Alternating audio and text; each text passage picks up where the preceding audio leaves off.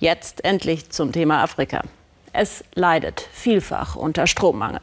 In Simbabwe versuchen Unternehmer nach der Wirtschaftskrise unter dem verstorbenen Diktator Robert Mugabe mühsam wieder auf die Beine zu kommen. Wie soll das aber funktionieren, wenn es keinen Strom gibt? Thomas Denzel. Nichts bewegt sich. Schon wieder gibt es keinen Strom. Einen Großauftrag für Zahnräder hat Wanda Manioso. Doch weil gerade wieder das Stromnetz lahm liegt, steht auch seine kleine Maschinenbaufirma in Harare still.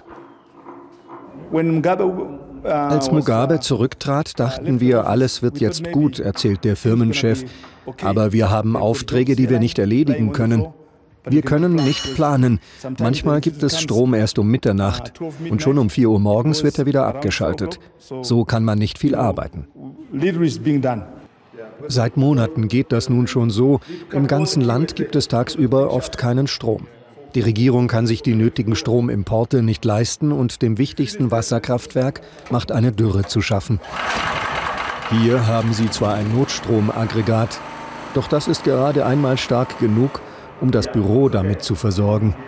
So kann man Joso wenigstens ein paar E-Mails schreiben, während er darauf hofft, dass es spät abends wieder Strom für die großen Maschinen gibt. Für das Notstromaggregat brauchen sie heute neuen Treibstoff. Und hier steht Manjosos Mitarbeiter vor dem nächsten Problem, der langen Schlange an der Tankstelle nebenan. Diesel und Benzin sind knapp, weil die Landeswährung rasant an Wert verliert und so der Import von Waren immer schwieriger wird. Im Moment sind die Preise so hoch, dass wir uns selbst das Grundlegendste kaum noch leisten können, sagt sie. Wir versuchen irgendwie unser Leben zu organisieren, aber es ist sehr schwierig. Mit leeren Kanistern wird er wieder weggeschickt. Anstehen macht heute keinen Sinn mehr. Vier Stunden ist die Wartezeit und die Tankstelle schließt bald. In einem Stadion ganz in der Nähe vor drei Wochen. Trauerfeier für den Mann, unter dem der wirtschaftliche Niedergang begann. Ex-Präsident Robert Mugabe, Held des Freiheitskampfs vor 40 Jahren und gefürchteter Despot zugleich. Das Stadion ist nicht einmal halb gefüllt. Doch die meisten, die hier sind, verehren Mugabe nach wie vor, zum Beispiel für seine Leistungen im Bildungswesen. Because of him I managed to go to school. Wegen ihm konnte ich zur Schule gehen, sagt er, von der Grundschule bis zur Universität. Und ich habe eine Farm bekommen im Rahmen der Neuverteilung des Landes. Oft mit Gewalt wurden weiße Farmer vertrieben, um das Land an schwarze Simbabwer zurückzugeben. Auch das ein Vermächtnis Robert Mugabes. Eine Politik, mit der sein Nachfolger angeblich Schluss machen will obwohl er sie als Parteikollege lange unterstützt hat.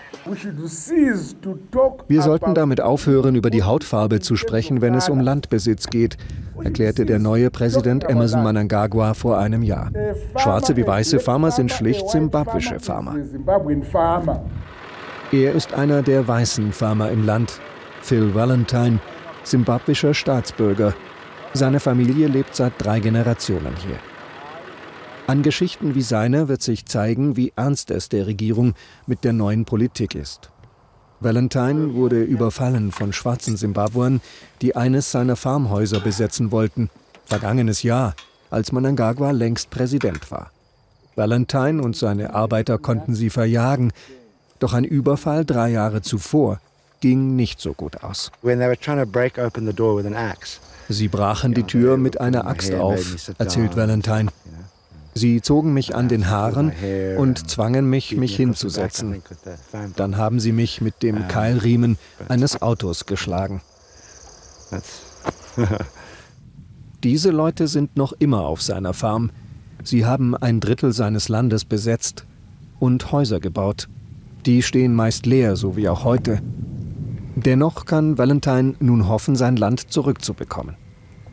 Denn ein Gericht sprach es ihm vor ein paar Wochen zu nicht selbstverständlich in Simbabwe. Und ob man die Grundstücke tatsächlich räumen wird, wird sich erst noch zeigen.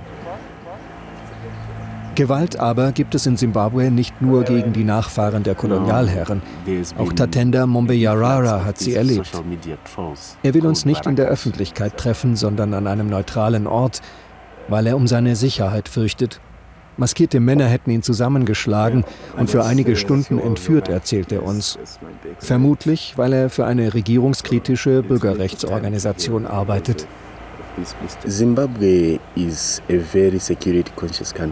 In Simbabwe wird Sicherheit großgeschrieben.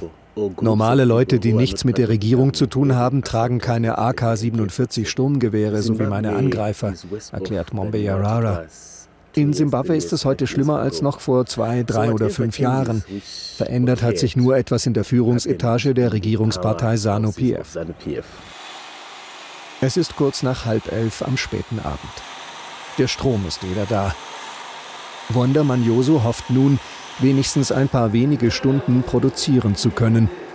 Danach werden seine Mitarbeiter in der Firma schlafen, bis morgens wieder Busse fahren, die sie nach Hause bringen. Uns ist es egal, wer das Land regiert, sagen die Männer hier, wenn wir nur bald wieder ein normales Leben führen können.